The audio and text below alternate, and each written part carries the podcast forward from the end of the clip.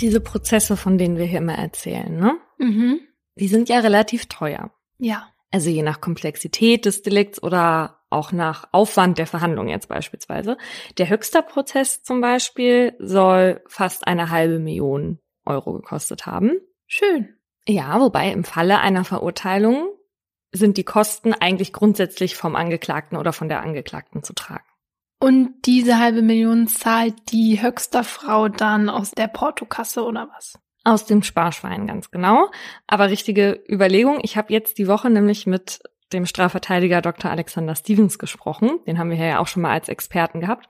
Und der hat mir von einem Fall erzählt, den er gerade vertritt. Einer seiner Mandanten sitzt wegen Mordes im Gefängnis ganz übles Verbrechen mit besonderer Schwere der Schuld. Und im Gefängnis hat der Verurteilte dann die Rechnung des Prozesses halt zugeschickt bekommen. Mit dem Vermerk, dass bei, ich breche das jetzt mal runter, also am Ende, dass bei Nichtzahlung oder Zahlungsunfähigkeit er das als Haftstrafe absitzen muss.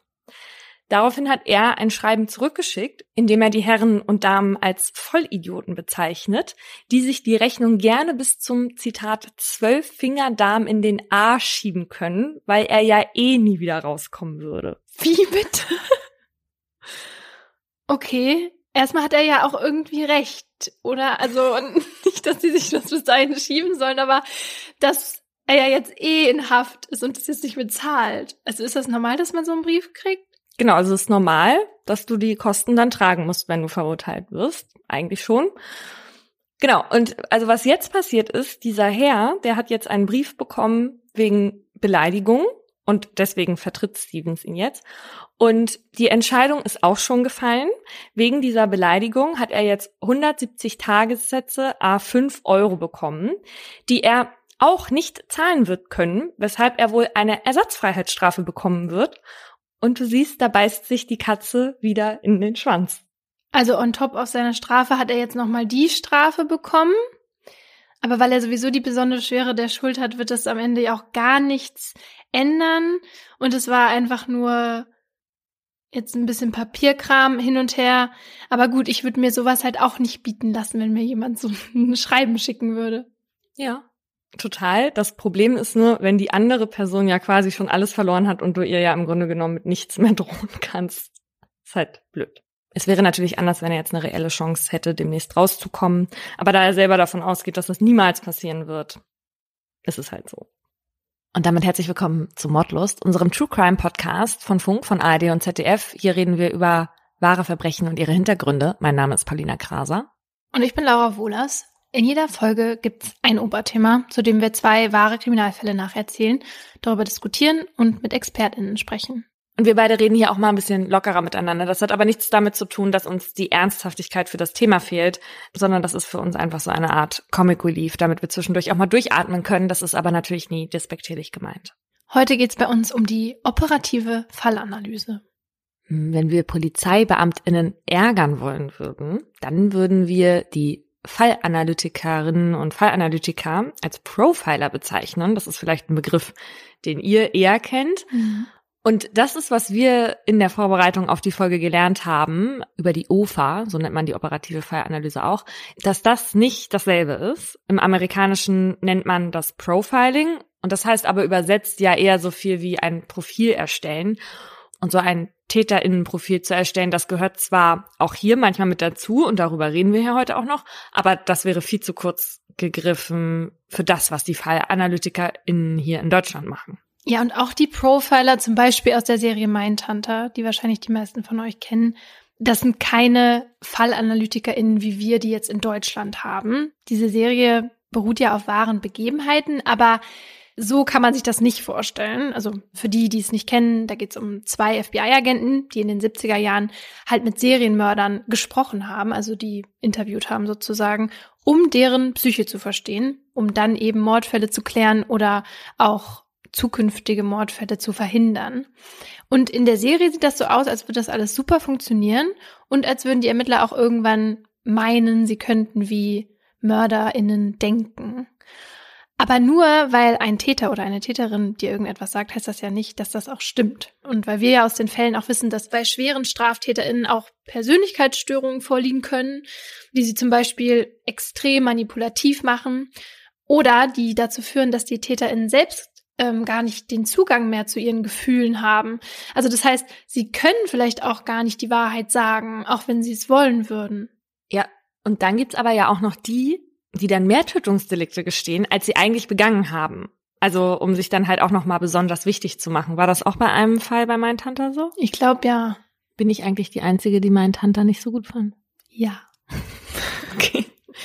Aber klar, da, damals war das ja noch der Anfang der Fallanalyse, aber halt wie das da dargestellt wird, also dass diese Ermittler anhand von diesen wenigen Befragungen dann irgendwie mit ihrem Instinkt, hat man ja schon fast das Gefühl, und auch im Alleingang diese großen Fälle lösen, das ist halt einfach nicht realitätsnah. Ja.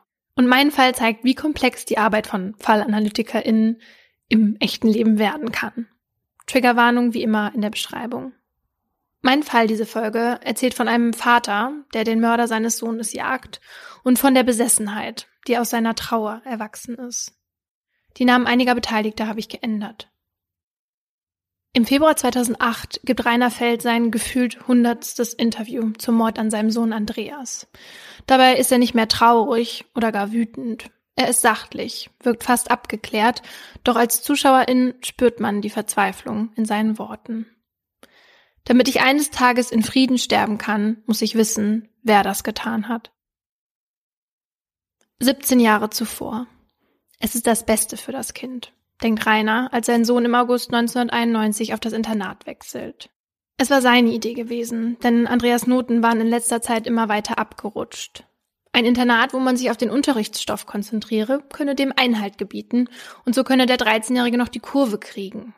Mit diesen Argumenten konnte Rainer seine Frau Yvonne überzeugen. Ab jetzt wird Andreas nur noch die Wochenenden zu Hause verbringen, mit den Eltern und seinem kleinen Bruder Timo. Jeden Sonntag wird er zukünftig von seinem Vater die eineinhalb Stunden von Bad Oldesloe nach Rothenburg ins Internat gefahren. Und so auch am Sonntag, den 29. März 1992. Auf der Fahrt herrscht große Vorfreude bei Vater und Sohn, denn am Mittwoch fangen die Osterferien an und da soll es in den Skiurlaub gehen. Tschüss, Papa, bis Mittwoch, ruft ihm Andreas beim Abschied zu. Zwei Tage später klingelt bei den Fels frühmorgens das Telefon. Es ist der Heimleiter des Internats. Andreas sei heute Morgen nicht in seinem Zimmer gewesen. Man suche jetzt nach ihm und melde sich, wenn er bis zum Frühstück wieder da sei. Eine Stunde später klingelt es erneut. Man habe nun Andreas Schlafanzug im Gemeinschaftsraum gefunden, in dem ein Fenster sperrangelweit offen stand, aber von Andreas fehle immer noch jede Spur. Wir rufen jetzt die Polizei und es wäre schön, wenn Sie auch kommen könnten, tönt es aus dem Hörer. Sofort machen sich die Eltern auf den Weg ins Internat. Dort treffen sie auf Polizei und Lehrerschaft und auf deren Vermutung, was geschehen sein könnte.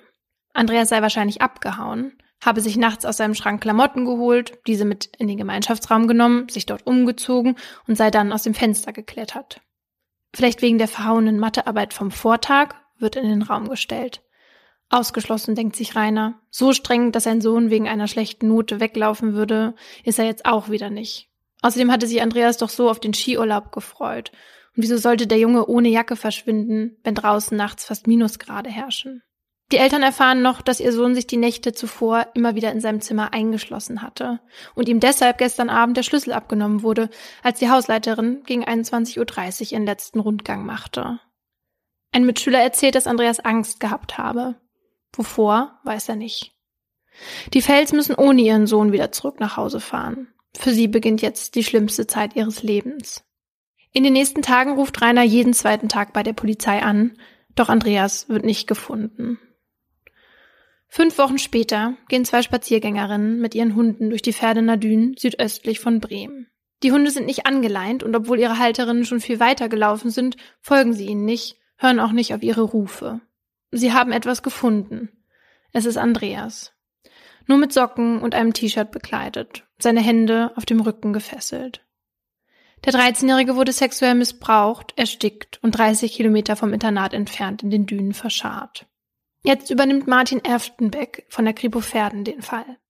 Bei den Ermittlungen erfährt er von einem Vorfall in einem Schullandheim ganz in der Nähe des Internats, der sich ein paar Tage vor Andreas Verschwinden abgespielt hat. Dort hat eine Lehrerin bei ihrem nächtlichen Rundgang einen fremden Mann auf dem Flur entdeckt, der einen kleinen Jungen an der Hand hielt. Der Junge war nur mit Schlafanzug bekleidet, barfuß, und der Mann trug eine Art Verkleidung, die sie an die Actionfigur Batman erinnerte. Die Lehrerin fing an zu schreien und der Mann floh. Auch in Andreas Internat war eine Beobachtung von einem fremden Mann gemacht worden. In der Nacht, in der Andreas verschwand, hatte ein Lehrer um kurz nach ein Uhr nachts einen jungen Mann mit Lederjacke auf dem Internatsgelände gesehen, der weglief, als er merkte, beobachtet zu werden. Weitere Ermittlungen zeigen, dass solche Vorfälle in Schullandheim im Großraum Bremen schon ein paar Mal vorgekommen waren. Es hatte sich sogar eine kleine Ermittlungskommission gebildet, mit der sich die Kripo Pferden jetzt in Verbindung setzt. Die Polizei glaubt, dass Andreas Mörder aus dem Internat kommen und Verbindungen zu den Schullandheimen und Pferden haben müsse. Deshalb werden alle Personen aus diesem Umfeld überprüft. Doch es gibt keine heiße Spur. Ende Juni 1992 wird die Mordkommission daher aufgelöst. Als die Fels davon erfahren, sind sie wie vor den Kopf gestoßen. Vor allem Rainer kann nicht glauben, dass die Ermittlungen jetzt schon eingestellt werden, nicht mal zwei Monate nach dem Leichenfund. Yvonne hingegen versucht mittlerweile den Mord an ihrem Sohn zu verdrängen, will nicht jeden Tag daran erinnert werden. Schließlich haben sie noch einen zweiten Sohn, um den man sich kümmern muss, den fünfjährigen Timo. Doch Rainer kann sich nicht damit zufrieden geben, dass die Sache ungeklärt bleibt. Er glaubt, dass der Täter noch einmal töten wird, wenn man ihn nicht stoppt. Und so beginnt er mit seiner Jagd nach dem Mörder seines Sohnes. Dazu meldet er sich bei dem Hamburger Anwalt Gerhard Strate, erkundigt sich, ob es möglich sei, die Behörden zum Weiterermitteln zu zwingen. Schwierig. Aber was möglich ist, ist die Akten einzufordern, und das tut Strate für seinen Mandanten. Als die Unterlagen eintreffen, setzt sich Rainer unverzüglich ran. Der 48-Jährige arbeitet jede Seite akribisch durch, schaut sich die Obduktionsfotos von seinem toten Kind immer wieder an. Rainer, der als selbstständiger EDV-Berater arbeitet, ist Problemlöser und sein Job ist es, Fehler in Programmen zu finden. Jetzt hat er sich zum Ziel gesetzt, den Fehler in der Ermittlungsarbeit zu finden. Dazu engagiert er zwei russische Privatdetektive, verteilt Flugblätter auf dem Schulhof und schreibt anonyme Briefe, in denen er den Schulleiter und andere LehrerInnen verdächtigt. Die verdächtigt es gewesen zu sein. Mhm, oder etwas damit zu tun zu haben. Mhm. Er behauptet sogar, dass der Leiter der Mordkommission, Martin Erftenbeck, den wahren Täter decken würde.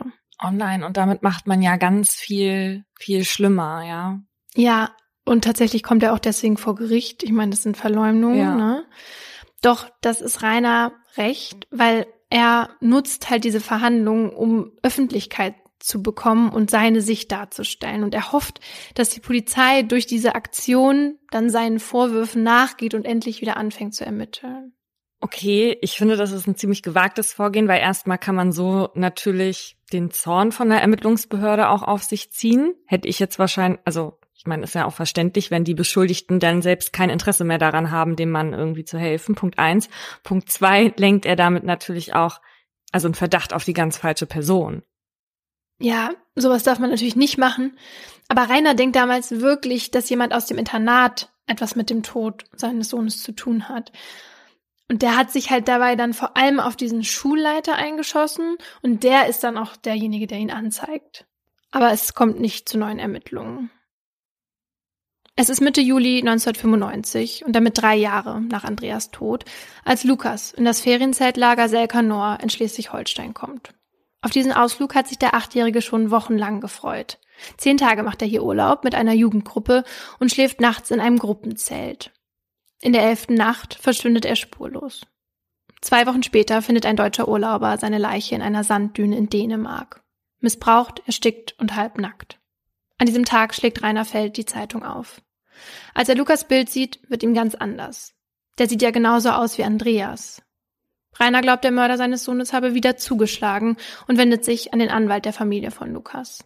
Mit seinen zwei Privatdetektiven fährt er zu ihm nach Lippstadt, tauscht Erkenntnisse und Vermutungen aus. Gemeinsam kommen sie zu dem Schluss, dass es sich um denselben Täter handeln muss. Es gäbe zu viele Gemeinsamkeiten. Die Opfer, beides kleine Jungs, die aus Einrichtungen entführt wurden, beide wurden entkleidet, missbraucht, erstickt und im Sand vergraben. Außerdem hatte man an beiden Leichen ansonsten keine Spuren ähm, von physischer Gewalt gefunden, also außer die, die letztendlich zum Tod geführt haben. Auch Martin Erftenbeck, der Chef der Kripo Pferden, kommt auf die Idee, es könnte sich um denselben Täter handeln. Er meldet sich also bei der Kripo Flensburg, die den Fall Lukas übernommen haben. Die haben bisher herausfinden können, dass auch in diesem Zeltlager schon mal ein maskierter Mann nachts herumgeschlichen und kleine Jungs sexuell belästigt hat. Und nach kurzer Zeit stecken die FlensburgerInnen auch schon einen Tatverdächtigen in U-Haft. ein Betreuer aus dem Zeltlager. Doch die Polizei muss ihn nach einiger Zeit wieder gehen lassen. Der Verdacht hat sich nicht erhärten lassen. Die Kripo Flensburg steht wieder am Anfang und eine Zusammenarbeit mit den Kolleginnen aus Andreas Fall wird nicht angestrebt. An einen Serientäter, der kleine Jungs missbraucht und manchmal auch welche von ihnen tötet, glaubt bei der Polizei niemand so richtig. Und so wird auch der Fall Lukas zu einem Cold Case. Rainer Feld lässt sich davon nicht beirren und ist zunehmend frustriert von der Arbeit der Behörden. Immer ist jemand anderes zuständig, niemand spricht miteinander, keiner hält den Kindsmörder auf. Deshalb forscht Rainer weiter. Irgendwo muss es eine Spur geben. Dabei trifft er auf noch mehr Fälle von Kindesmissbrauch in Schullandheimen, die nur in kleinen Artikeln in irgendwelchen Lokalzeitungen zu finden sind. Alle Kinder sprechen von einem großen schwarzen Mann mit Maske. Bei seinen privaten Ermittlungen wird deutlich, dass den Jungs nicht geglaubt wurde. Die Geschichten vom Maskenmann wurden von den Erwachsenen als böse Träume oder Fantasie abgetan. Sie können sich nicht vorstellen, dass sich ein Mann nachts heimlich in Schullandheime schleicht und kleine Jungs unter der Decke unsittlich berührt, während andere Kinder nebendran friedlich schlafen.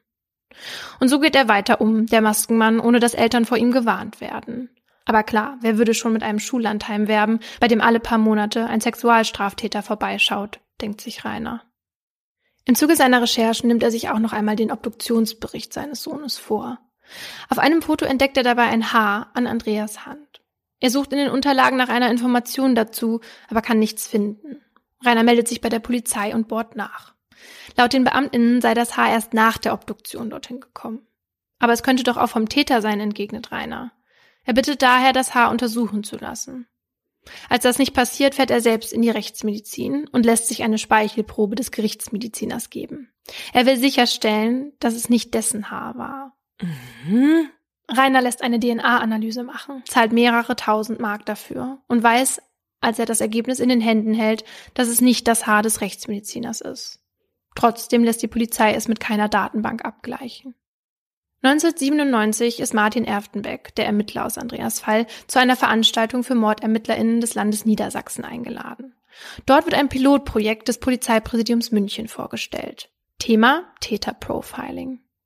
Die neue Ermittlungsmethode aus den USA, bei der es darum geht, aus der Tat Rückschlüsse auf den Täter oder die Täterin zu finden, könnte Ihnen im Fall von Andreas vielleicht helfen, denkt Erftenbeck. Nach dem Vortrag geht er auf den Redner Alexander Horn zu, einem jungen Oberkommissar, der Mitbegründer des Projekts ist. Er fragt ihn, ob man eine Einzelfallanalyse zum Mordfall Andreas anfertigen könnte, und Horn sagt zu. In den nächsten Wochen beschäftigt sich ein Team von FallanalytikerInnen intensiv mit der Akte und entwickelt ein erstes Täterprofil von Andreas Mörder. Sie gehen von einem planvollen, intelligenten Täter aus, der zur Tatzeit mindestens 30 Jahre alt war und der einen Bezug sowohl zum Ort des Verschwindens als auch zum Ablageort hat. Es handelte sich laut dem Team um einen Sexualstraftäter mit einer Vorbeziehung zu Andreas. Daraufhin hört sich Erftenbeck noch einmal im Umfeld des Internats um doch neue Verdächtige lassen sich nicht finden.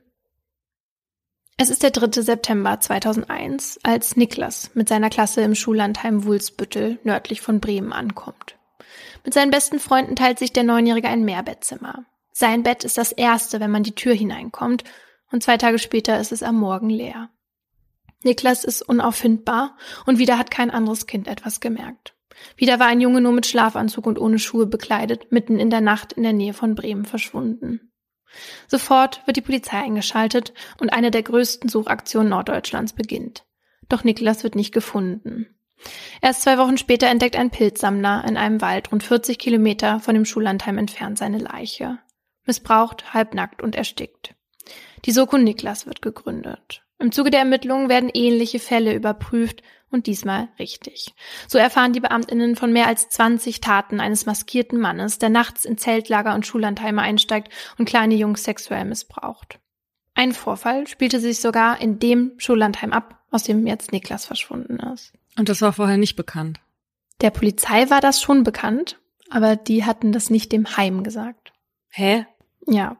1999 kam der maskierte Mann, trug einen Jungen aus seinem Zimmer, ging mit ihm in den Keller und machte Fotos von ihm. Das Kind vertraute sich vor Angst niemandem an. Der Mann hatte ihm gedroht, ihn und seine Eltern zu töten, wenn er es doch tun würde. Erst ein Jahr später, als er wieder in das Schullandheim sollte und lautstark dagegen protestierte, erzählte er seinen Eltern davon. Es stellt sich heraus, die Polizei hat in diesem Fall dann auch ermittelt, nachdem die Eltern sie informiert hatten, Aber dem Leiter des Heims haben sie nichts davon gesagt. Mhm. Jetzt ändert sich das. Alle bekommen die Geschichte vom Maskenmann zu hören, auch die Öffentlichkeit. Mithilfe des Jungen wird ein Phantombild erstellt. Darauf zu sehen ein großer Mann mit schwarzer Jacke, schwarzer Hose und einer schwarzen Maske, die Öffnung an Augen, Nase und Mund hat. Und plötzlich melden sich immer mehr Kinder. Dadurch wird bekannt, dass der Mann mit Maske auch vor Familienhäusern nicht zurückschreckt. Die Soko hält es jetzt für möglich, dass es sich bei all diesen Fällen um denselben Täter und um den Mörder von Niklas, Lukas und Andreas handelt. Um sicher zu gehen, zieht die Soko auch hier die FallanalytikerInnen aus München hinzu, die die drei Morde miteinander vergleichen und zu dem Schluss kommen, dass es sich um denselben Täter handelt. Im März 2002 entsteht dann ein neues Täterprofil, man geht jetzt davon aus, dass eine Vorbeziehung zu Andreas nicht mehr ausschlaggebend ist und dass die Kinder eher zufällig ausgewählt werden. Dass der Täter zwischen 1963 und 1974 geboren wurde, in Norddeutschland wohnt, berufliche Erfahrung mit Kindern hat, sozial integriert ist, alleinlebend und pädophil. Dass er intelligent und risikobereit ist und dass er planvoll vorgeht. Die ErmittlerInnen suchen auch nach vor Gericht verwertbaren Spuren. Deshalb lassen sich alle Akten und Asservate zukommen. Aber viele der Akten von den Missbrauchsfällen sind vernichtet oder verschwunden. Und so verlaufen die Ermittlungen im Sand. Die Soko Niklas wird verkleinert und die Leitung übernimmt schließlich Martin Erftenbeck. 2006 werden dann alle sichergestellten Spuren und Kleidungsstücke erneut untersucht. Dabei findet man auf Andreas Unterhose ein DNA-Fragment. Die Polizei ruft daraufhin tausend Männer zum freiwilligen Speicheltest auf. Männer, die in das Täterprofil passen. Ergebnis? Kein Ergebnis. Zwei Männer, die von Rainer Feld verdächtigt werden, werden von der Polizei nicht zu dem Test geladen. Das macht ihn wütend und deshalb stellt er Strafanzeige gegen die ErmittlerInnen wegen Verdachts der Strafvereitelung im Amt. Ein weiterer verzweifelter Hilferuf auf der Jagd nach dem Mörder seines Sohnes. In dieser Zeit gibt er auch das Interview, in dem er sagt, damit ich eines Tages in Frieden sterben kann, muss ich wissen, wer das getan hat. Und auch in den Jahren danach sagt er das in Interviews, auch wenn es irgendwann niemand mehr hören will. Im Februar 2011 ist dann die Polizei noch einmal im Fernsehen zu sehen. In einer Pressekonferenz geben die ErmittlerInnen ihre Ergebnisse preis und auch das Täterprofil. Es ist ihre letzte Chance, den Maskenmann endlich zu finden, denken sie. Für Hinweise, die zu seinem Ergreifen führen, werden 20.000 Euro ausgelobt. Und zwei Monate später klingelt das Telefon bei den Fels. Früh um 8 Uhr, da sitzen Yvonne und Rainer gerade beim Frühstück. Fast genau 19 Jahre nachdem der Heimleiter ihnen die Nachricht überbrachte, dass Andreas verschwunden sei. Wir möchten Sie davon unterrichten, dass wir einen Mann verhaftet haben. Er hat gestanden, drei Kinder getötet zu haben, auch ihren Sohn hören Sie diesmal aus dem Hörer. Als das Telefon aufgelegt ist, schauen sich die beiden stumm an. Sie wissen nicht, was sie sagen sollen. Schließlich entgegnet Yvonne, ich hatte nicht mehr dran geglaubt. Dann schaut sie ihrem Mann tief in die Augen und sagt, ich wünsche mir sehr, dass du nun Ruhe findest. Doch Rainer kann es nicht richtig glauben. Soll die Jagd nach dem Mörder, die ihn nicht nur rund 40.000 Euro, sondern auch Jahre seines Lebens gekostet hat, jetzt wirklich vorbei sein? Er will von der Polizei alles wissen. Und er erfährt, dass der entscheidende Hinweis am Abend der Pressekonferenz in Form einer E-Mail reinkam.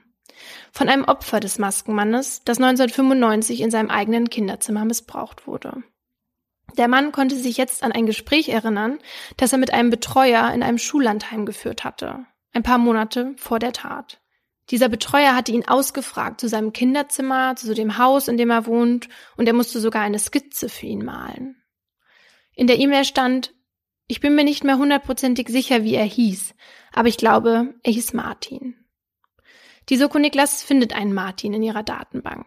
Einen Martin N., der bereits zwei Ermittlungsverfahren wegen sexuellen Missbrauchs an kleinen Jungen in seiner Akte vermerkt hat und der wegen des Besitzes von Kinderpornografie mit der Polizei Hamburg zu tun hatte. Einem Martin, den sie selber 2007 schon vor sich sitzen hatten, als es um die Speichelproben ging. Der Mann hatte den Test damals verweigert und er hatte erklärt, er wäre noch nie an den Tatorten gewesen und hätte auch keine pädophile Neigung. Obwohl der Mann perfekt ins Täterprofil passt, gaben sich die ErmittlerInnen vor Ort mit diesen Angaben zufrieden. Jetzt nimmt sich die Soko Niklas Martin N. ein zweites Mal vor. Dazu wird die Festplatte besorgt, die in dem Zusammenhang mit den Kinderpornos in Hamburg konfisziert wurde. Und als die ErmittlerInnen tausende Fotos durchgehen, treffen sie irgendwann auf das Foto des Kindes, das 1999 im Schullandheim Wulsbüttel missbraucht und im Keller fotografiert wurde. Sie haben ihn. Zeitgleich kommt die Info rein, dass der Name Martin N. auf der Liste von MieterInnen auftaucht, die 1995 ein Ferienhaus in Dänemark gemietet hatten, nicht weit entfernt von dem Ablageort des zweiten Opfers. Im April 2011 wird Martin N. festgenommen. Nach stundenlangen Vernehmungen gesteht er gegenüber dem Fallanalytiker Alexander Horn, der Maskenmann zu sein und Andreas, Lukas und Niklas getötet und mehr als 40 Jungen sexuell missbraucht zu haben. Ein halbes Jahr später beginnt der Prozess im Landgericht Stade. Rainer sitzt als Nebenkläger im Saal, als der vermeintliche Mörder seines Sohnes den Raum betritt, sich hinter einem rosafarbenen Aktenordner versteckt. Angeklagt ist der 41-Jährige wegen dreifachen Mordes und 20-fachen sexuellen Missbrauchs. Viele der anderen gestandenen Fälle sind bereits verjährt. 15 Minuten braucht der Staatsanwalt, um die Liste der Verbrechen vorzutragen, die ihm niemand aus seinem Umfeld je zugetraut hätte. Martin N. habe ein Doppelleben geführt, in dem er seine beiden Persönlichkeiten gut voneinander trennen konnte. So der Gutachter Professor Dr. Norbert Niedopil. Auf der öffentlichen Bühne war er der freundliche, kinderliebe und vertrauenswürdige Betreuer mit der Stimme eines Märchenonkels und privat der Sexualstraftäter, dem seine Opfer egal waren. Fünf Monate nach Prozessbeginn soll das Urteil gesprochen werden. Für Rainer Feld gibt es nur eine Strafe für den Mörder seines Kindes. Lebenslang bei Feststellung der besonderen Schwere der Schuld mit anschließender Sicherungsverwahrung. Die höchste Strafe, die es in Deutschland gibt. Nur dann kann er zur Ruhe kommen, glaubt er. Am 27. Februar 2012 wird Martin N. verurteilt. Zu lebenslanger Haft mit anschließender Sicherungsverwahrung. Zudem stellt das Gericht die besondere Schwere der Schuld fest. Die Strafe, die sich Rainer gewünscht hat. Seine Jagd hat ein Ende. Neun Tage nach dem Urteilsspruch macht der 68-Jährige einen Fahrradausflug. Dabei erleidet er einen Herzinfarkt und stirbt. Das ist nicht dein Ernst. Neun Tage hatte er Ruhe. Nach seinem Tod spricht sein Sohn Timo in einem Interview über die Jagd seines Vaters nach dem Mörder seines Bruders. Er glaubt, dass hinter der Besessenheit, den Fall aufzuklären, eine posttraumatische Belastungsstörung steckte, die nie diagnostiziert wurde und so auch nicht behandelt werden konnte. Anfang der 90er gab es für Angehörige von Mordopfern eben noch keine psychologische Hilfe oder Betreuung. Reiners Weg mit dem Schmerz umzugehen war seine Suche nach der Wahrheit.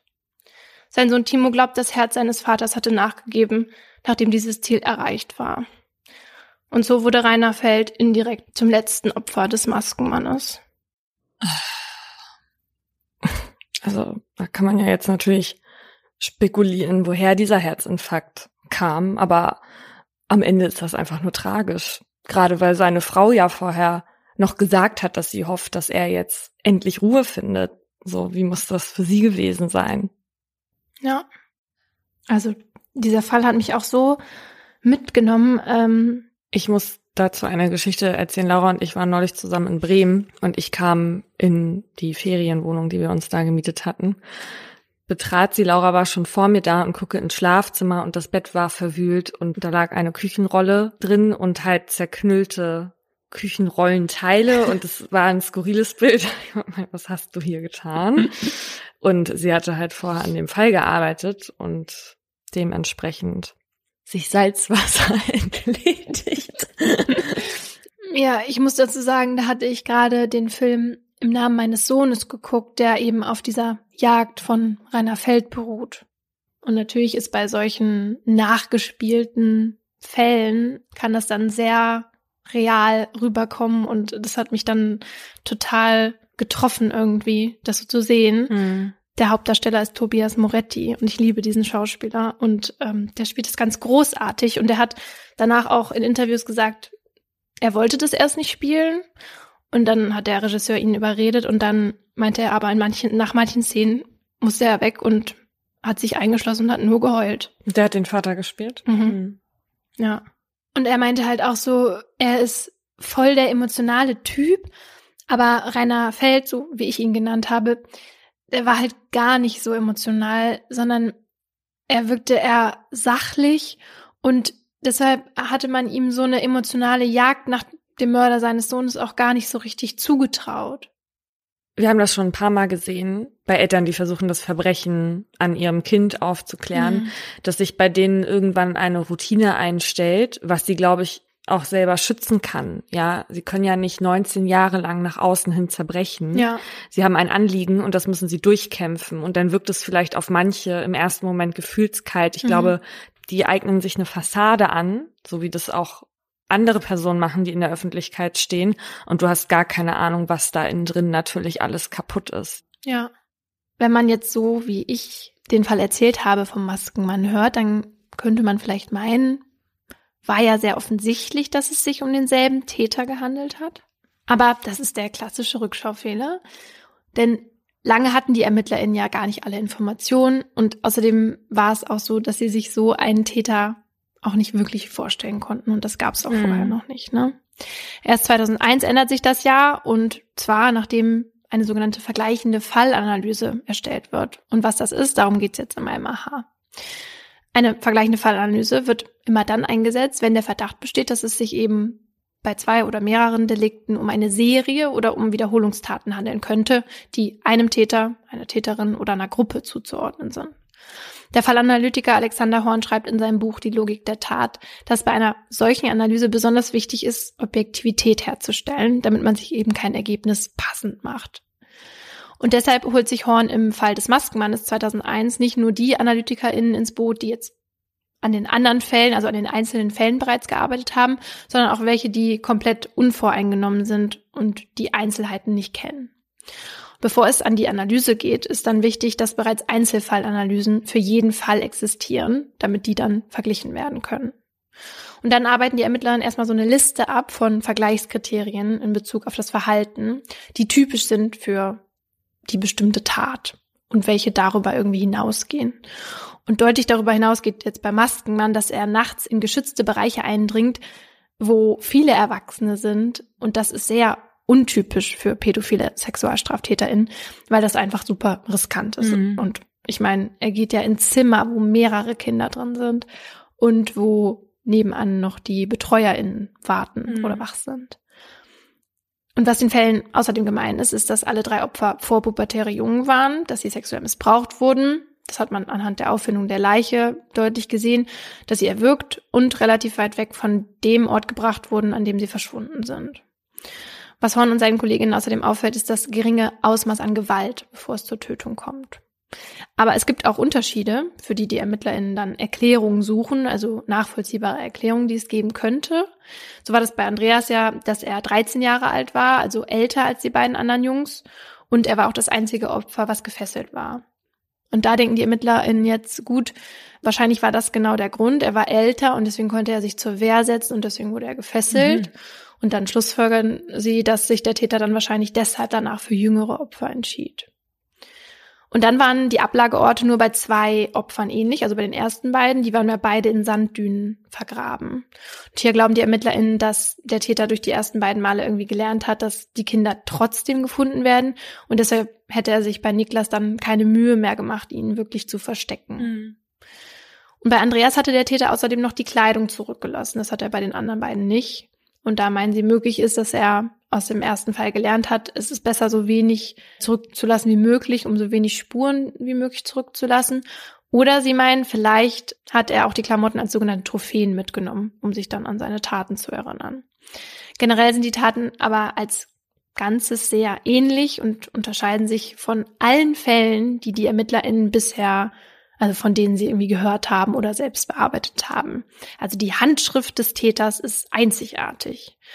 Und übrigens ist die Handschrift nicht dasselbe wie der Modus operandi, was ich fälschlicherweise in Folge 8 so gesagt habe, weil der Modus operandi ist die Art des Vorgehens, das notwendig ist für die Tatbegehung. Und unter Handschrift verstehen AnalytikerInnen dagegen ein Verhalten, das für den eigentlichen Erfolg der Tat unnötig ist. Mhm, Also als Beispiel ein Mörder, der sagen wir mal, immer ins Haus einbricht, der muss, um ins Haus zu kommen, dann beispielsweise die Fenster aufhebeln. Ne? Das ist dann der MO, also der Modus operandi, der hier dann immer gleich oder ähnlich ist, weil er das ja halt machen muss. Hm.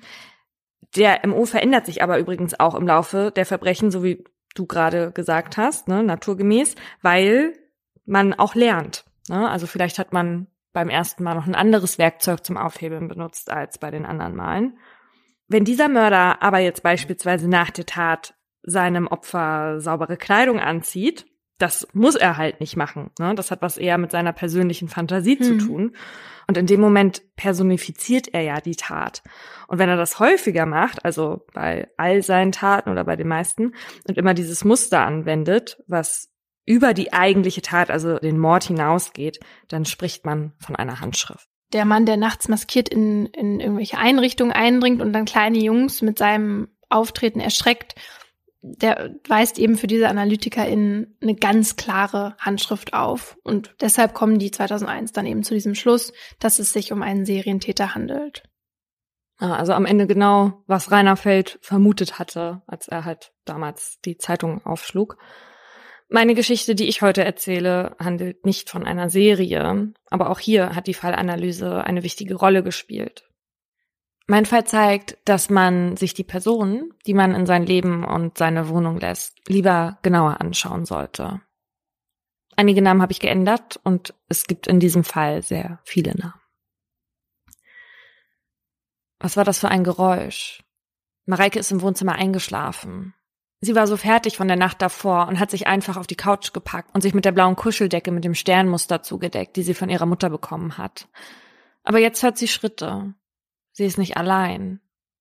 Also steht sie auf, um zu gucken, was hier gerade passiert. Als sie ins Schlafzimmer tritt, steht jemand vor ihr. Mareike erschreckt sich fürchterlich. Sie kennt die Person, die vor ihr steht. Aber sie sollte nicht hier sein. Endlich ihre eigene Wohnung. Kommen und gehen, wann sie will, einrichten, wie sie will und Partys machen, mit wem sie will. Zwei Zimmer in der Hochparterre nur für Mareike und ihre Katze und Mareikes gesamten Freundeskreis, der ziemlich oft zu ihr zum Feiern vorbeikommt. Manchmal gehen sie danach noch in die Dartbar nebenan ins Mikado. Mareike hat gerne alle ihre Leute um sich herum. Im wahrsten Sinne des Wortes. Deswegen hängen sie auch überall bei ihr in der Wohnung an den weißen Wänden. 400 Fotos sind es insgesamt. Kreuz und quer hat Mareike ihre Bude damit tapeziert. Viele der Fotos sind erst in der neuen Wohnung in den gemeinsamen Partynächten entstanden. Mareike hat sie mit ihrer Kamera aufgenommen und dann die Fotos zum Entwickeln gebracht. So macht man das im Jahr 2003 noch. Die schönen Momente festhalten, das ist Mareike wichtig. Und davon erlebt die 20-Jährige gerade eine Menge. Abgesehen von der neuen Freiheit, die sie durch die Wohnung bekommen hat, hat sie sich gerade noch dazu von ihrem Ex-Freund Christian getrennt. Für den hatte sie zwar starke Gefühle, aber in der Beziehung hat sie sich etwas eingeengt gefühlt. Er wollte mehr Zeit mit ihr alleine verbringen und hat's gar nicht gern gesehen, wenn sie feiern gegangen ist. Und das wollte und konnte Mareike nicht weiter hinnehmen. Aber sie kommt mit der Trennung ganz gut zurecht. Mareike ist eh kein Mensch, der viel Trübsal bläst. Sie lacht viel und hat ein Lächeln, das ansteckt. Und das kommt wahnsinnig gut bei Männern an. Mareike hat viele Verehrer, denen sie mit ihren langen, lockigen, blonden Haaren den Kopf verdreht. Sie hat gerade einen neuen Job als Textilmechanikerin angefangen. Das ist nicht ihr Traumjob, aber in der Gegend bei Waldmünchen, nahe der tschechischen Grenze, gibt es auch nicht so viel gut bezahlte Jobs, die für sie in Frage kamen. Und auch wenn der Job wegen des Schichtdienst manchmal etwas mühselig ist, braucht sie ihn dringend. Sie hat für die neue Wohnung extra einen Kredit aufgenommen und muss jetzt etwas sparsamer leben. Von dem Geld hat sie sich die Einrichtung bezahlt. Beim Aussuchen der Möbel hat ihr Mutter Janette geholfen. Ein bisschen schade findet Janette es ja, dass Mareike jetzt aus dem Haus ist, aber sie versteht den Freiheitsdrang ihrer Tochter. Bei Janette ist es jetzt ruhiger in der Wohnung geworden. Sie war immer mittendrin, wenn Mareikes Freundeskreis zu Besuch war. Also, sie war jetzt nicht selbst Teil des Freundeskreises, aber sie hat sich schon immer gut mit den jungen Leuten verstanden. Janette ist einfach eine coole Mutter. Sie war selbst fast noch ein Kind, als Mareike kam. Mit 14 Jahren hat sie ihre Tochter bekommen. Und vielleicht ist der geringe Altersunterschied auch ein Grund dafür, warum sich die beiden so gut verstehen. Und so ist Janette auch manchmal dabei, wenn aus Mareikes Wohnung wieder ein Club wird und man gemeinsam anstößt. Auch Christian, Mareikes Ex-Freund, kommt dann vorbei und natürlich Mareikes beste Freundin Anna. Und dann ist da noch Ralf, eine coole Socke, wie Mutter Janet ihn beschreibt, der immer Flausen im Kopf hat. Ihn kennt Mareike von der Schule. Dann Markus, der immer Bock auf Party hat und auch gerne mal eintrinkt. Deswegen nennen sie ihn die Partykanone. Tatsächlich wird in Mareikes Freundeskreis nicht nur getrunken, sondern auch mal Cannabis geraucht. Und dann ist da noch Stefan. Stefan passt auf den ersten Blick nicht so richtig zur Clique. Er ist ein bisschen älter, Ende 20. Mareike kennt ihn von der Arbeit und schleppt ihn jetzt manchmal mit. Denn Stefan ist schüchtern, kennt nicht so viele Leute und hatte auch noch nie eine Freundin. Mareike hat sich vorgenommen, ihn zu verkuppeln. Dafür bügelt sie dann seine Hemden, damit er bei Dates ordentlicher aussieht und schaltet eine Kontaktanzeige für ihn für die Zeitung. Als Dank hilft er oft bei Sachen, fährt sie manchmal wohin und er schenkt ihr ein Aquarium für die Wohnung. Janette freut sich für ihre Tochter. Alles läuft gut. Bis Mareike ihr im August 2003 erzählt, dass ihr etwas seltsam vorkommt. Sie vermisst ständig Dinge aus ihrer Wohnung, BHs und Slips. Mareike findet das seltsam. Sie kann doch nicht alles verlegt haben.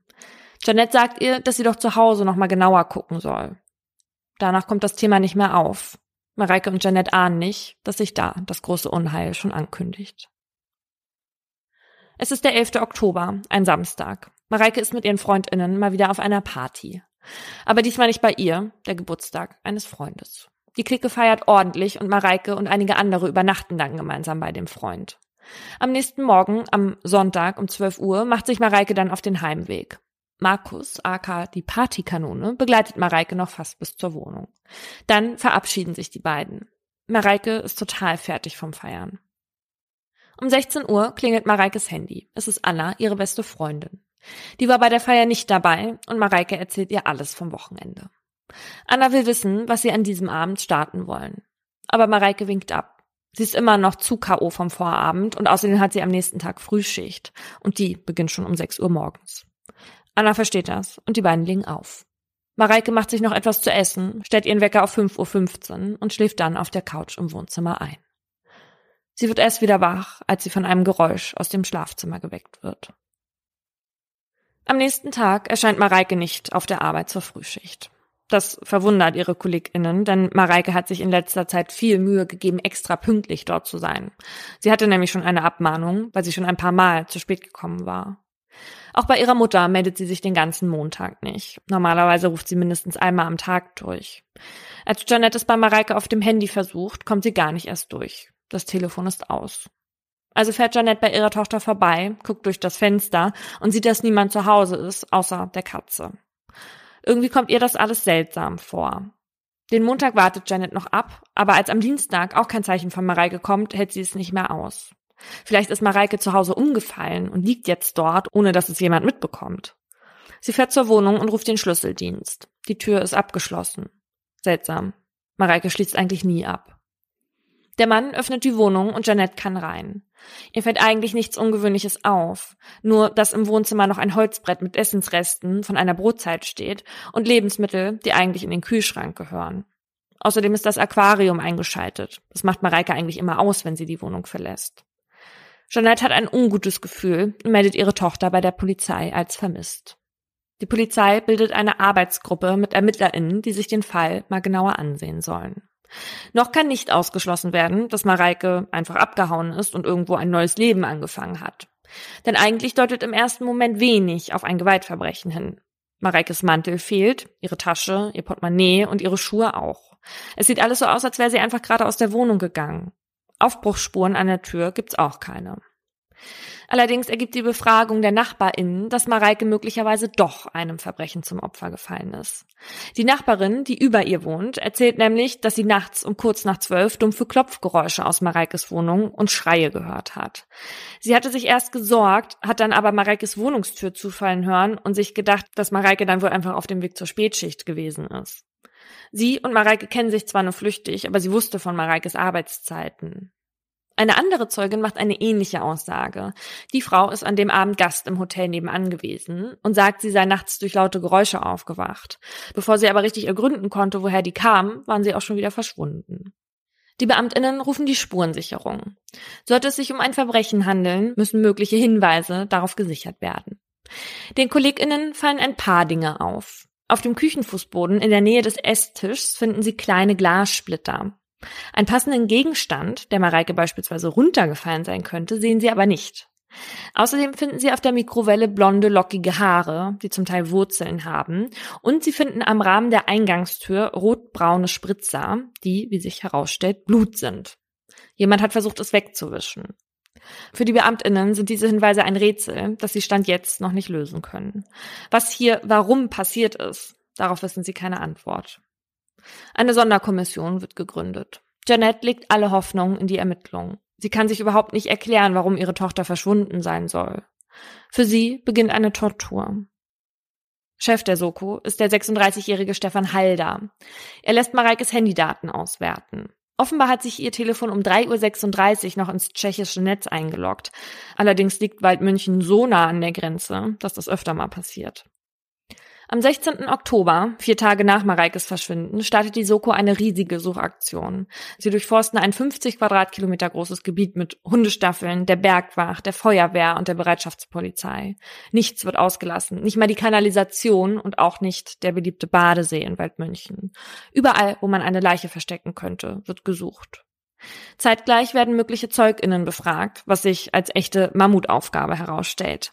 Denn, wie schon erzählt, Mareikes Freundeskreis ist riesig.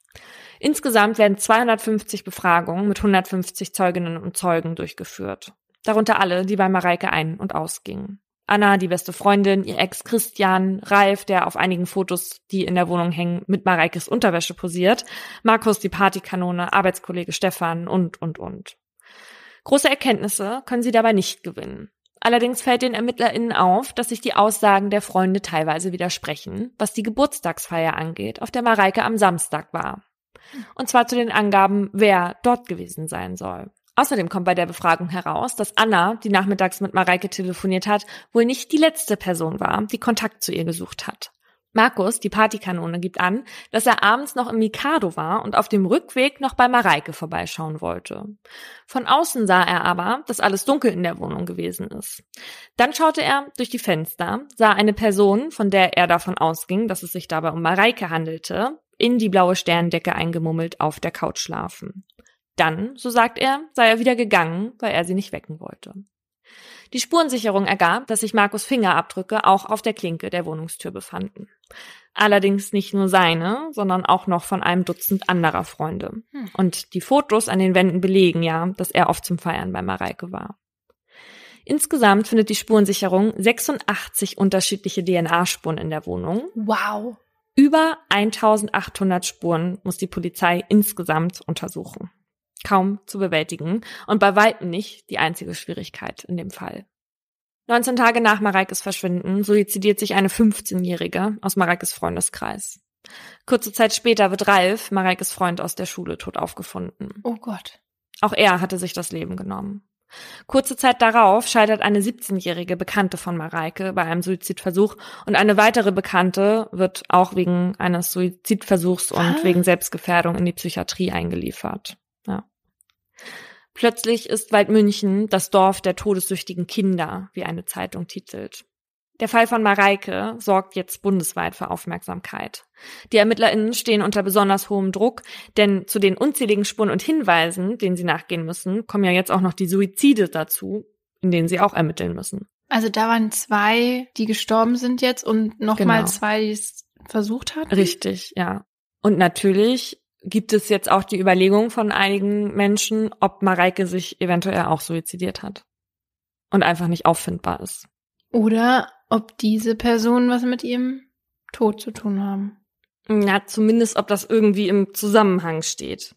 Also wenn gleich diese vier nicht denselben Freundeskreis hatten, aber sie kannten halt alle Mareike. Aber natürlich war gerade so eine Spekulation sehr interessant für die Medien. Und deswegen muss äh, Stefan Halder und sein Team dem auch nachgehen. Was die Polizei aber mittlerweile weiß, ist, dass der Grund für die Ungereimtheiten bezüglich der Geburtstagsfeier etwas mit dem Drogenkonsum im Freundeskreis zu tun hat. Offenbar wollten nämlich einige Gäste der Party andere Personen schützen. Daraufhin ermittelt die Polizei vier Monate in der Drogenszene. Als das bekannt wird, kommen Gerüchte auf, dass ein Drogendealer hinter Mareikes Verschwinden und den Suiziden stecken könnte. Andere spekulieren, dass Mareike von osteuropäischen Menschenhändlern über die tschechische Grenze verschleppt worden sein könnte. Das ganze Dorf verfällt in eine Art Schockstarre. Als dann auch noch eine Zeugin Mareike in einer schwarzen Kutte gehüllt auf einem Friedhof gesehen haben will, werden die ErmittlerInnen erdrückt von Hinweisen und weiteren Theorien zu satanischen Sekten in Waldmünchen. Stefan Halder tritt daraufhin in der Sendung Aktenzeichen XY ungelöst auf und richtet den Appell an das Publikum, dass Spekulationen dieser Art überhaupt nicht bei der Suche nach Mareike helfen. Janette fühlt sich machtlos. Sie kann sich einfach nicht erklären, was passiert sein soll. Weil sie nicht einfach nur wartend rumsitzen kann, entscheidet sie sich dazu, Vermisstenplakate mit Mareikes Foto auszudrucken und in der ganzen Stadt aufzuhängen. Und zum Glück ist sie nicht alleine. Stefan, Mareikes Arbeitskollege, ist ebenfalls unermüdlich und will seine Freundin unbedingt finden. Er fährt Janette mit dem Auto durch die Gegend, hilft ihr beim Aufkleben der Plakate und steht ihr bei, wenn sie mal wieder verzweifelt. Fast täglich kommt er zu ihr und bespricht mit ihr die nächsten Schritte, redet mit ihr über die bisherigen Ermittlungen und wenn Janette mal wieder weinen muss, dann tröstet er sie und streichelt ihr über die Wange.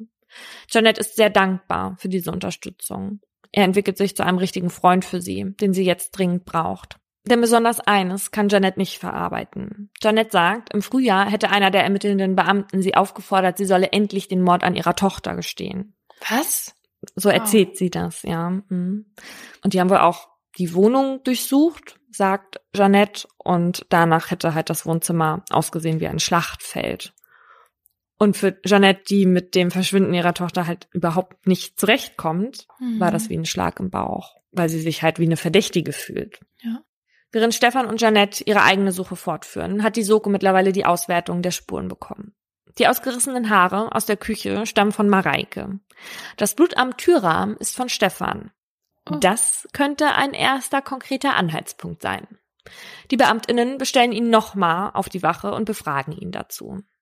Allerdings hat er eine plausible Erklärung dafür. Stefan sagt, er würde oft plötzliches Nasenbluten bekommen. Das sei auch das ein oder andere Mal bei Mareike passiert. Auch auf Arbeit hat er damit zu kämpfen. Die Reinigungsfrau müsse das dann immer wegmachen, sagt er. Noch während der Befragung kontaktieren die Beamtinnen deswegen die Reinigungsfrau der Textilfabrik. Und sie bestätigt Stefans Aussage. Mhm. Damit sind auch die Blutspritzer kein Hinweis auf eine Täterschaft. Mittlerweile geht man davon aus, dass die Suizide weder miteinander in Verbindung stehen, noch irgendwas mit Mareike zu tun haben. Sowohl bei der 15-Jährigen als auch bei Ralf lassen sich Erklärungen im privaten Bereich finden. Viele Spekulationen wie um den Satanismus lösen sich im Nichts auf. Alle Spuren führen ins Leere. Die Polizei hat inzwischen keine Hoffnung mehr, dass Mareike noch lebt. Im Februar 2004 kontaktiert der bayerische Innenminister die Soko. Er bewilligt die Belohnung, die für Hinweise ausgesetzt sind, die zur Aufklärung des Falls führen, von 5.000 auf 50.000 Euro anzuheben. Oh. Ihm ist dringend daran gelegen, den Fall endlich zu klären, der schon seit Monaten weit München in ein schlechtes Licht rückt. Aber die Soko muss sich mittlerweile eines eingestehen. Sie ist an dem Punkt angekommen, wo sie den Wald vor lauter Bäumen nicht mehr sieht, wie Stefan Heider später selbst im Interview des Podcasts Spuren des Todes der Mittelbayerischen Zeitung sagt. Sie brauchen dringend Hilfe, am besten von außerhalb. Also bittet Heider vier Monate nach dem Verschwinden von Mareike den Fallanalytiker Alexander Horn vom LKA Bayern um Rat, der auch in deinem Fall mhm. ja schon zur Aufklärung beigetragen hat. Er soll eine operative Fallanalyse machen.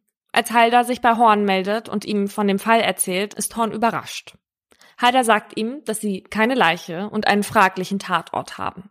Beides Dinge, die man neben den Opferinformationen braucht. Wie soll ich dir ohne Tatort und ohne Leiche helfen? fragt Horn. Unter diesen Umständen eine Fallanalyse zu machen, ist schwer, aber Horn will es dennoch versuchen. Er und sein Team gehen davon aus, dass Mareike die Wohnung nicht mehr verlassen hatte. Sie hatte Anna ja gesagt, dass sie nicht mehr los wollte und Markus hatte sie vermutlich abends gegen 20 Uhr ja auch noch auf der Couch liegen sehen, als er durch das Fenster schaute.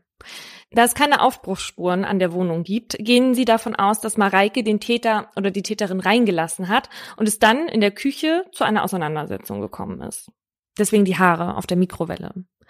Die Aussagen der beiden Zeuginnen, die Lärm gehört haben, lassen darauf schließen, dass der Tat kein langer Streit vorausgegangen war, sondern dass die Situation sofort eskaliert ist und Mareike dann versucht hat, dem Täter zu entkommen. Wahrscheinlich ist, dass die Person ein Mann war. Dafür spricht, dass es jemand gewesen sein muss, der stark genug war, um Mareikes Körper alleine aus der Wohnung zu schaffen. Horn und sein Team gehen davon aus, dass die Tat einen sexuellen Hintergrund gehabt haben muss. Ein Verehrer von Mareike vielleicht, der sich ihr nähern wollte, woraufhin sie sich dagegen wehrte, woraufhin er sie tötete. Das Team schaut sich in Mareikes Wohnung um. Die Fotos. Vielleicht sind dort Hinweise zu finden. Akribisch gehen sie alle Aufnahmen durch und suchen nach einem Gegenstand, der auf die Scherben in der Küche schließen lassen könnte. Tatsächlich finden sie auf den Bildern eine Vase, die jetzt nicht mehr in der Wohnung ist und die farblich zu den Scherben passen würde. Die Deckenleuchte in der Küche wirft bei Dunkelheit nur ein schwaches Licht auf den Tisch und den Boden. Die Scherben wurden übersehen. Jemand hat versucht, Ordnung zu machen. Der Müll ist geleert. Und noch etwas fällt auf. Auf einigen Fotos ist eine blaue Decke mit Sternmuster zu sehen. Die Decke, mit der sich Mareike laut Markus offenbar abends zugedeckt hatte. Auch diese Decke fehlt. Der Täter könnte Mareike also in die Decke gewickelt und so ihren Leichnam rausgetragen haben. Wahrscheinlich in einem Auto, denn weit kommt auch ein kräftiger Mann, nicht ungesehen mit einer Leiche. Wenn man all das zugrunde legt, dann könnte man anhand dieser Annahmen ein Täterprofil erstellen. Der nächste Schritt, den Horn und sein Team machen. Der Täter muss strukturiert vorgegangen sein. Wenn eine Situation plötzlich eskaliert, geraten viele TäterInnen in Panik und begehen viele Fehler. Dieser nicht. Offenbar hatte er alles daran gesetzt, seine Tat verbergen zu wollen. Er beseitigte die Leiche, beseitigte die Spuren, die er im Dunkeln noch sehen konnte, und ließ es dann auch noch so aussehen, als hätte Mareike freiwillig ihre Wohnung verlassen. Er hatte also absichtlich falsche Spuren gelegt, um die ErmittlerInnen in die Irre zu führen. Dabei beging er aber ein paar Fehler, mit denen er seine falschen Spuren verriet, wie beispielsweise, dass er die Tür abschloss, obwohl es Mareikes Angewohnheit war, genau das nicht zu tun. Hm. All das deutet auf eine Sache hin. Mareike kannte den Täter. Und deswegen will er von sich ablenken. Horn und seine KollegInnen erstellen ein Täterprofil mit 25 Merkmalen, die ihrer Meinung nach am wahrscheinlichsten auf den Mann zutreffen. Darunter männlich, etwas älter. auf den Mann zutreffen.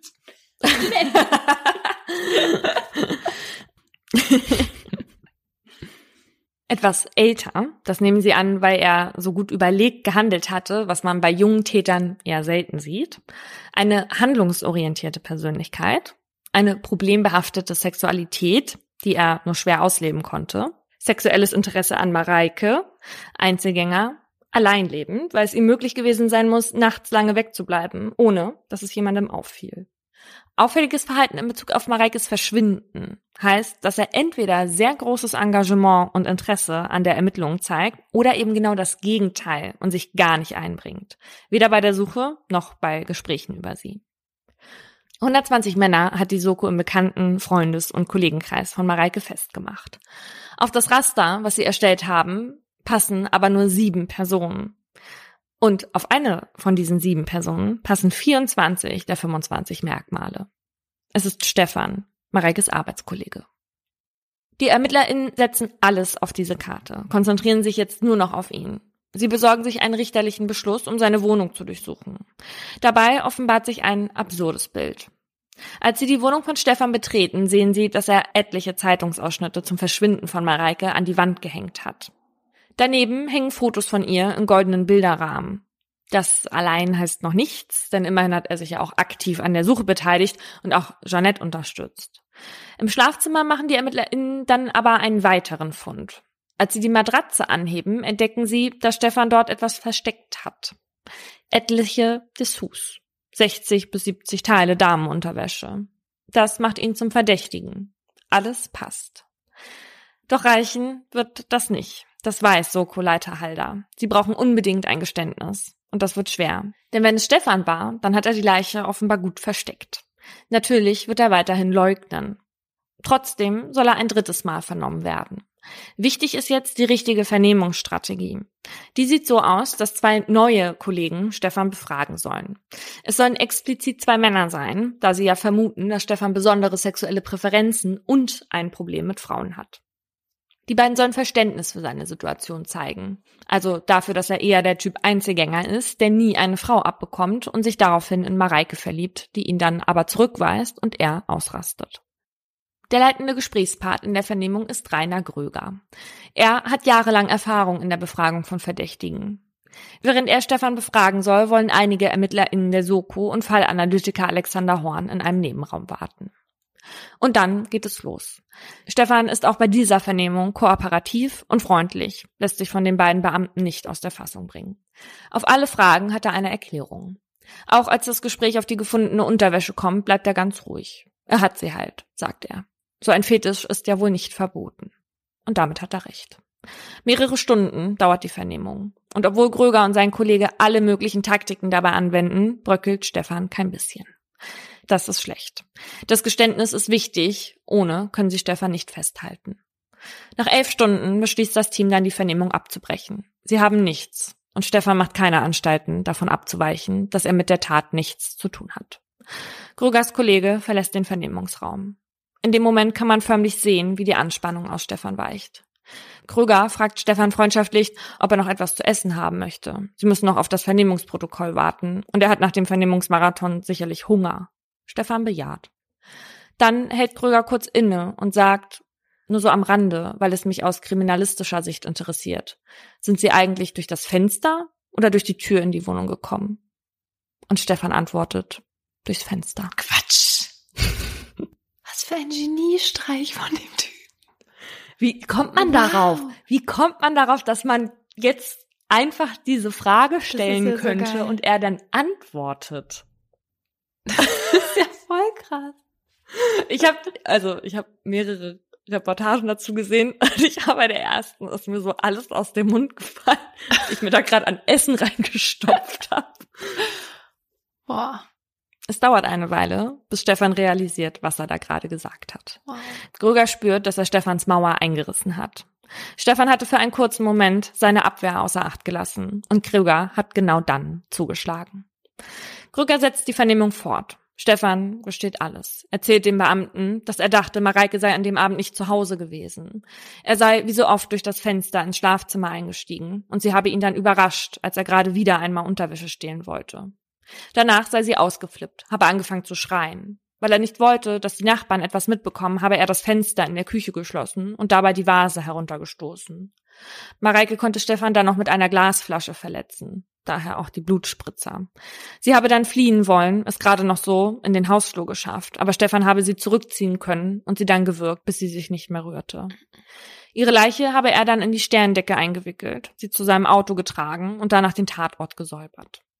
Im Wesentlichen bestätigt er also den Ablauf der Tat, wie Fallanalytiker Horn und sein Team es vermuteten.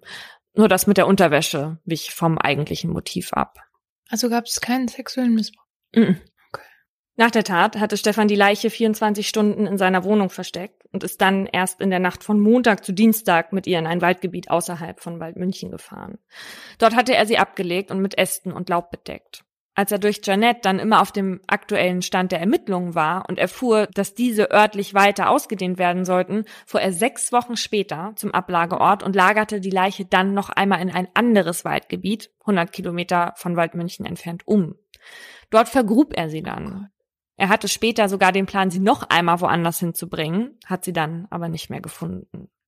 Noch in derselben Nacht der Vernehmung führt Stefan die Soko zum selbstgeschaufelten Grab von Mareike. Die ErmittlerInnen haben Suchhunde dabei, die helfen, den genauen Ort zu finden. Als Janet erfährt, dass die Soko die Leiche von Mareike gefunden hat, ist ihre erste Frage. Wer? Wer hat meine Tochter getötet? Die Polizei sagt ihr, dass es Stefan war. Also der Mann, der Janet die letzten sechs Monate zur Seite gestanden hatte. Der ihr die Tränen trocknete. Der vorgab, gemeinsam mit ihr nach Mareike zu suchen. Dabei hatte er sie selbst erwürgt und im Wald verscharrt. In Janet bricht alles zusammen. Sie hat ihn reingelassen, in ihr Leben, in ihre Wohnung, und sie hat nichts mitbekommen. Wie konnte ich nur so dämlich sein? fragt sie sich. Im Sommer 2005 wird Stefan der Prozess gemacht. Janette tritt als Nebenklägerin auf. Auf den Tisch, an dem sie mit ihrem Anwalt sitzt, stellt sie ein Foto von Mareike. Sie beobachtet Stefan während des Prozesses sehr genau. Das psychiatrische Gutachten zeichnet einen Sonderling, der kein Selbstbewusstsein hat, keine Freunde und regelrecht scheu ist, der noch mit 31 Jahren nachts ins Bett nässt. Im Prozess stellt sich heraus, dass er sich unsterblich in Mareike verliebte, die seine Annäherungsversuche aber immer ablehnte. Ein Grund für eine verminderte Schuldfähigkeit sehen die GutachterInnen nicht. Das Landgericht Regensburg verurteilt Stefan wegen Mordes zur Verdeckung einer anderen Straftat zu lebenslanger Haft. Das Gericht sieht es als erwiesen an, dass Stefan Unterwäsche klauen wollte, Mareike ihn dabei erwischte und er sie deswegen tötete. Ein sexuelles Motiv der Tat konnte die Kammer im Prozess nicht herausstellen. Als Stefan das Urteil hört, schießen ihm Tränen in die Augen. Jeanette fixiert ihn dabei. Auch wenn es ihre Tochter nicht zurückbringen wird. Für sie ist das Urteil eine Genugtuung. Also für die Mutter, das tut mir so leid, weil es hat sich so angehört, als wäre er so die direkte Bezugsperson für sie dann gewesen nach dem Tod. Zumindest eine, ja.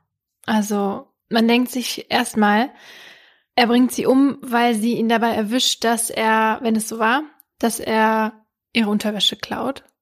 wenn man jetzt kein vorbestrafter Sexualstraftäter ist, wie kommt man auf die Idee, dann jemanden umzubringen?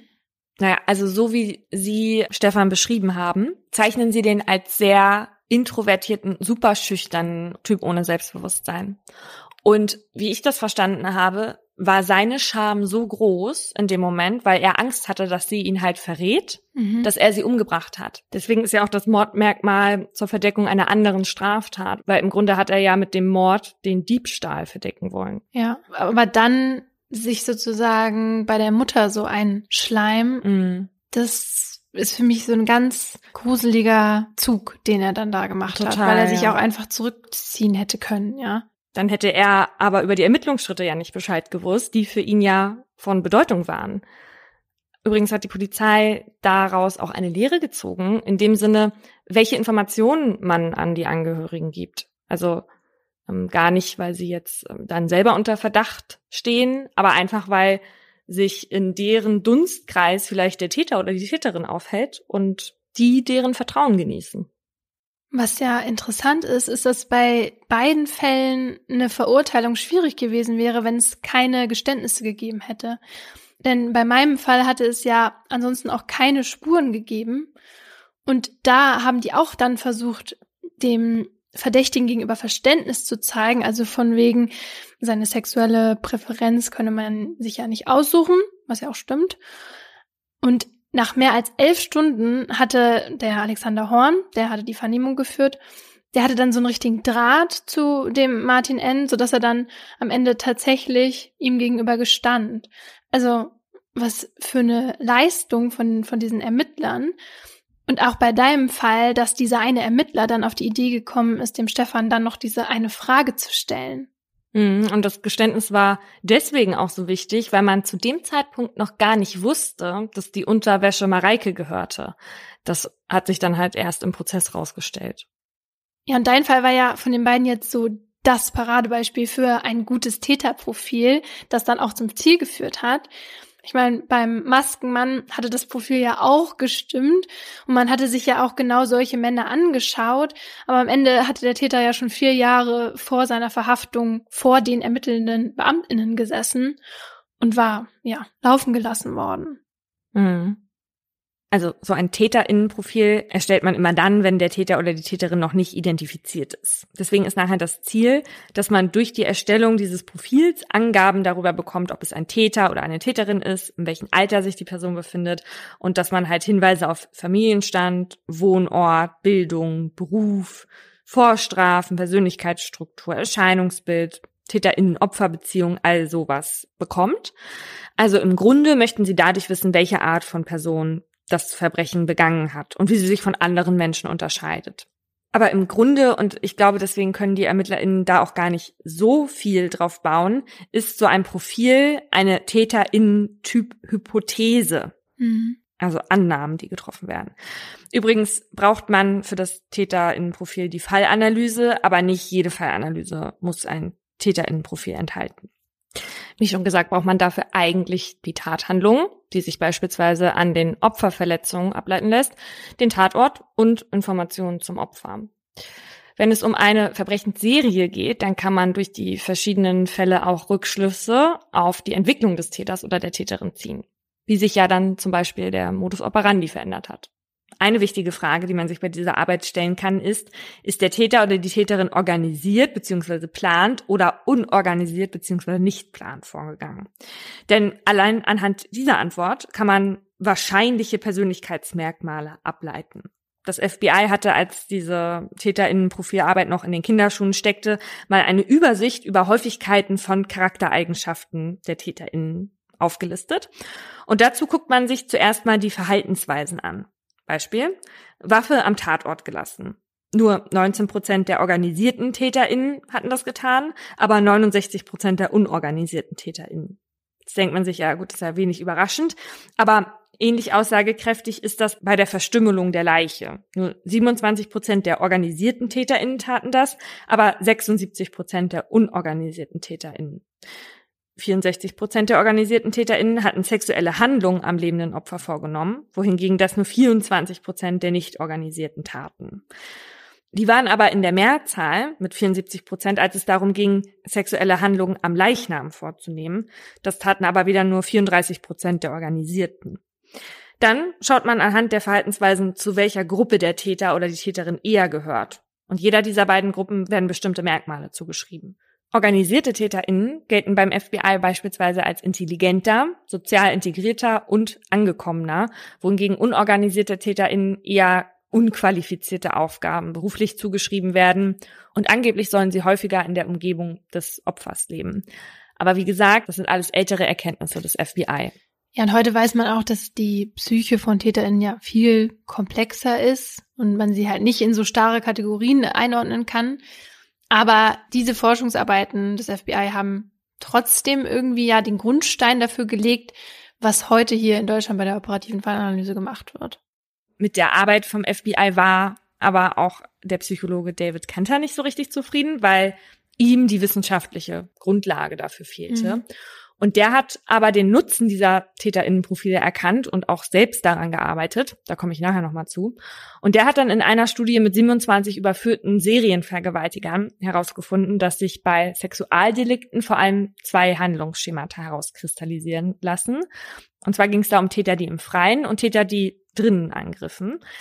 Die, die draußen Frauen attackierten, waren häufiger vorbestraft wegen Sexualverbrechen und gehörten eher zu der unorganisierten Tätersorte. Die, die die Vergewaltigungen in Gebäuden begangen, gingen eher geplanter und kontrollierter vor. Die waren zwar auch oft vorbestraft, aber eher wegen Einbrüchen oder so. Täterinnenprofile sind aber nicht nur hilfreich, um diese Person zu identifizieren, sondern die helfen auch im Umgang mit ihnen. Bei einer Geiselnahme zum Beispiel kann man durch so ein Profil herausfinden, wie gewaltbereit der Täter oder die Täterin ist mhm. und damit dann auch Aussagen über das Risiko treffen, dem das Opfer ausgesetzt ist. Und es hilft auch beim Einsatz von sogenannten proaktiven Strategien. Das sind Maßnahmen, die man trifft, um ein bestimmtes Verhalten beim Täter oder bei der Täterin hervorzurufen oder ihn oder sie davon abzuhalten, etwas Bestimmtes zu tun.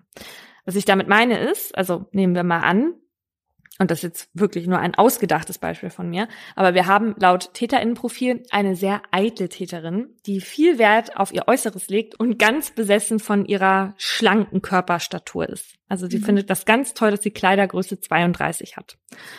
Und dann könnte die Polizei, weil sie das vermutet, um eine Reaktion zu provozieren, an die Öffentlichkeit rausgeben, dass die Täterin eher untersetzt ist.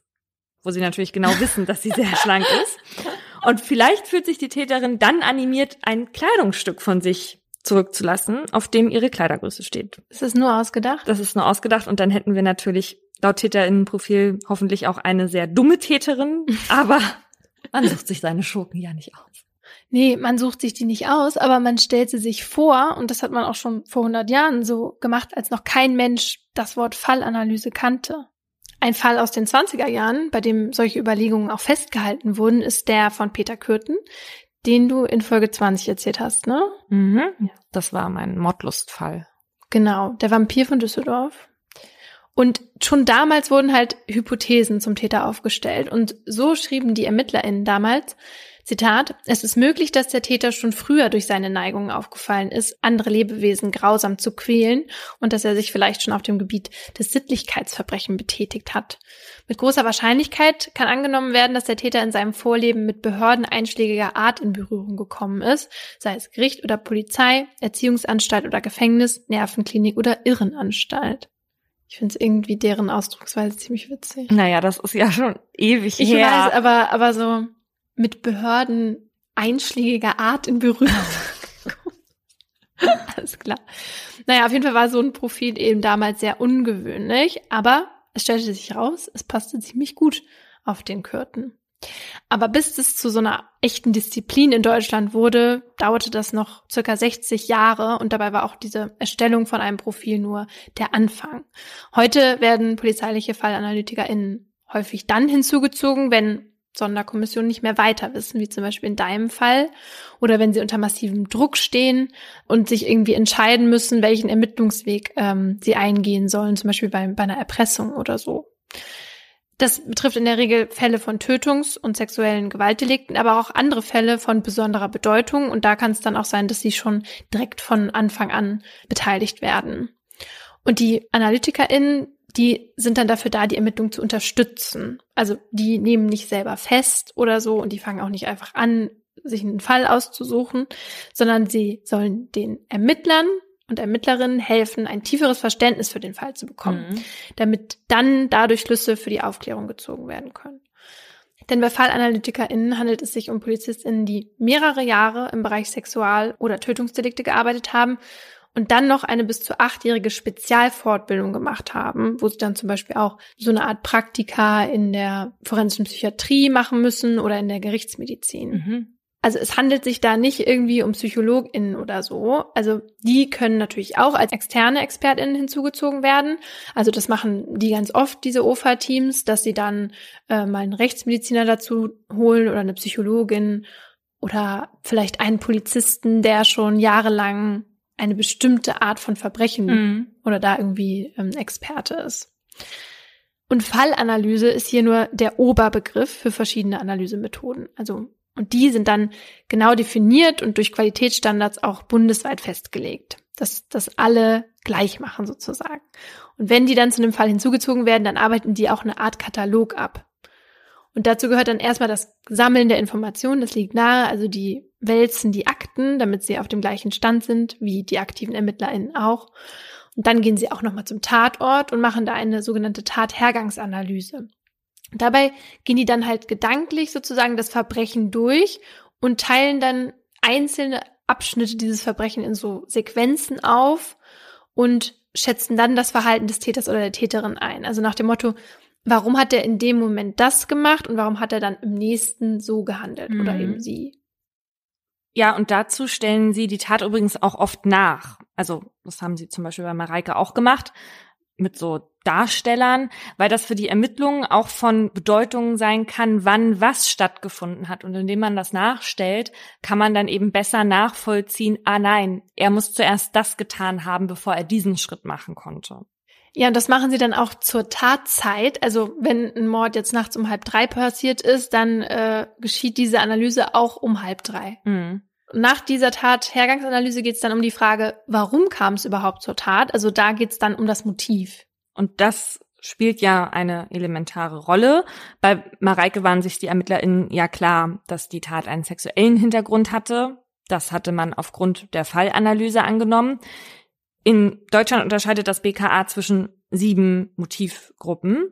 Sexuell motivierte Delikte, Bereicherung, Verdeckung, das täterimmanente Zerstörungsmotiv, das ist sowas wie ein aggressiver Zerstörungswille. Persönliche Taten, also wenn TäterInnen und Opfer eine Beziehung zueinander hatten und die einen Grund für die Tat darstellt. Gruppendynamik und dann gibt es noch die Kategorie der unklaren Motivlage. Aber es gibt immer ein Motiv. Manchmal ist es halt nur nicht klar.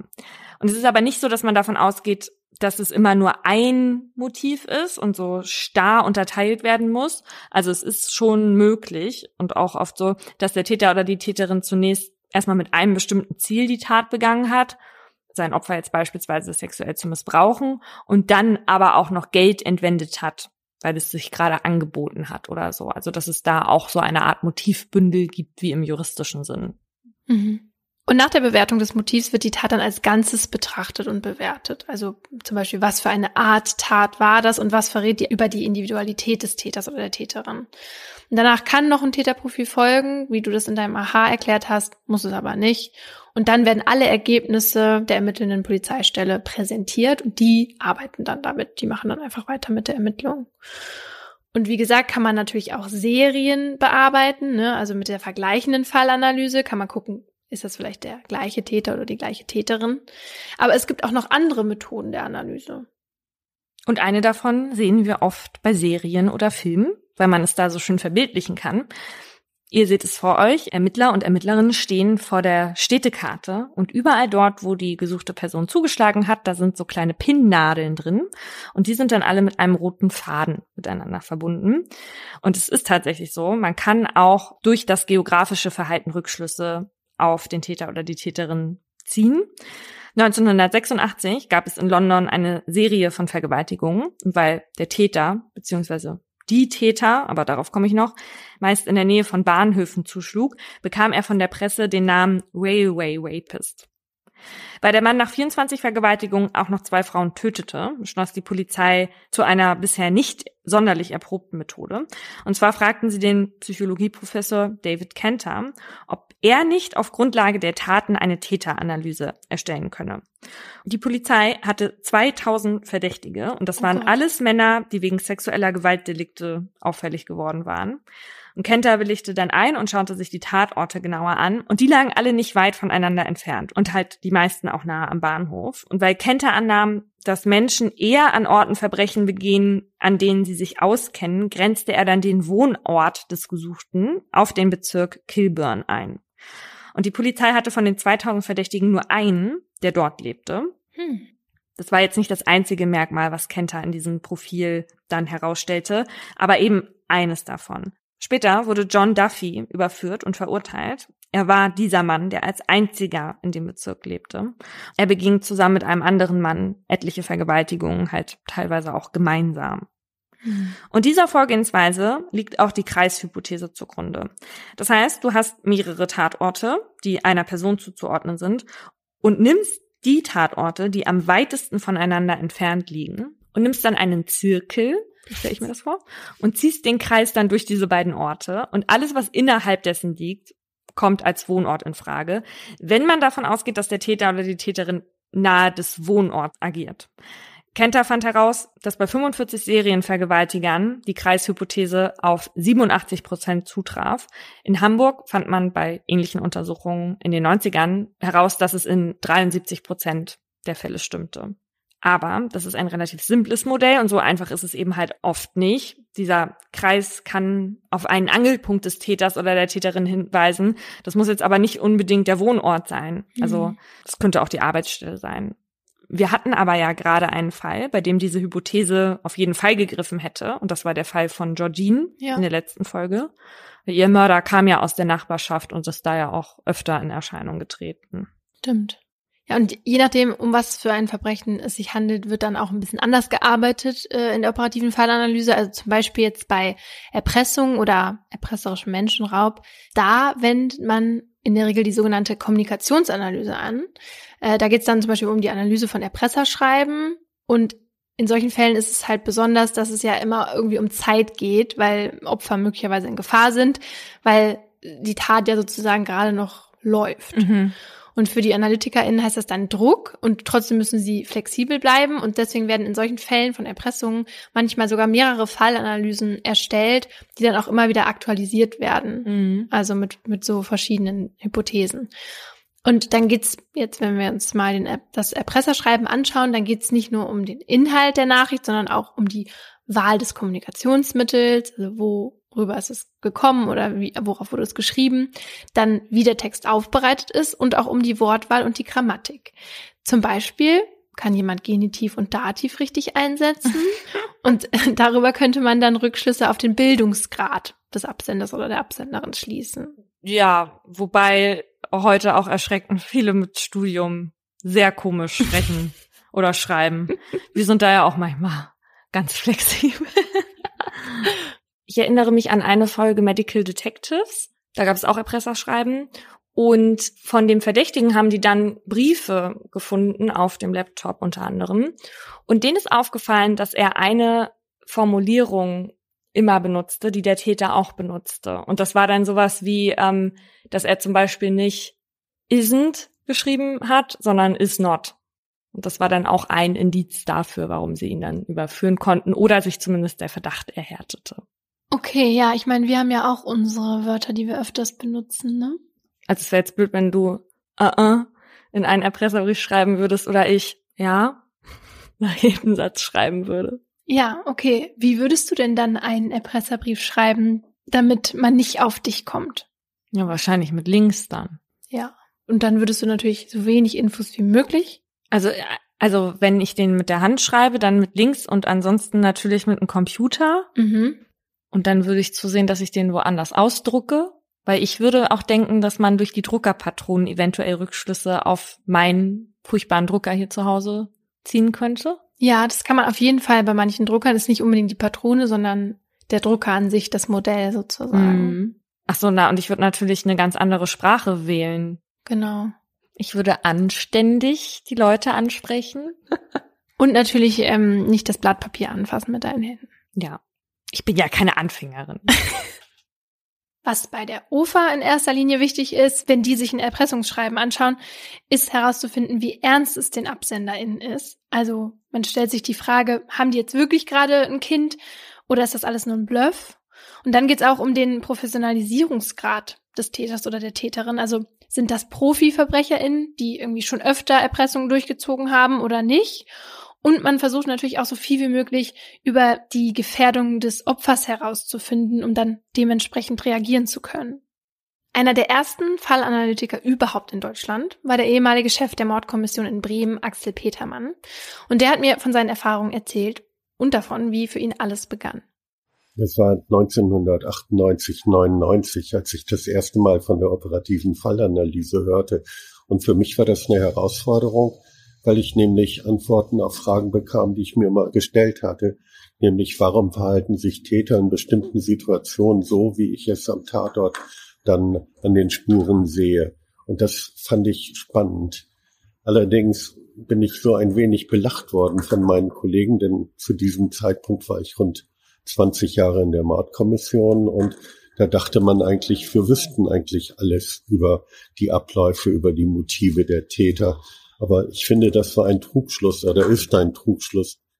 Laut Petermann hatte dieses Belächeln aber auch mit der Aufklärungsrate von Mordfällen zu tun. Die war nämlich damals schon ähnlich hoch wie heute.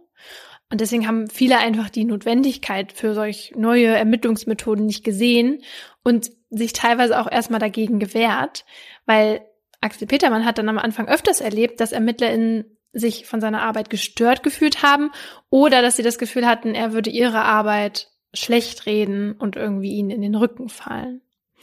Trotzdem glaubte Petermann an die Methoden und baute dann im Jahr 2000 die Abteilung operative Fallanalyse bei der Polizei Bremen auf.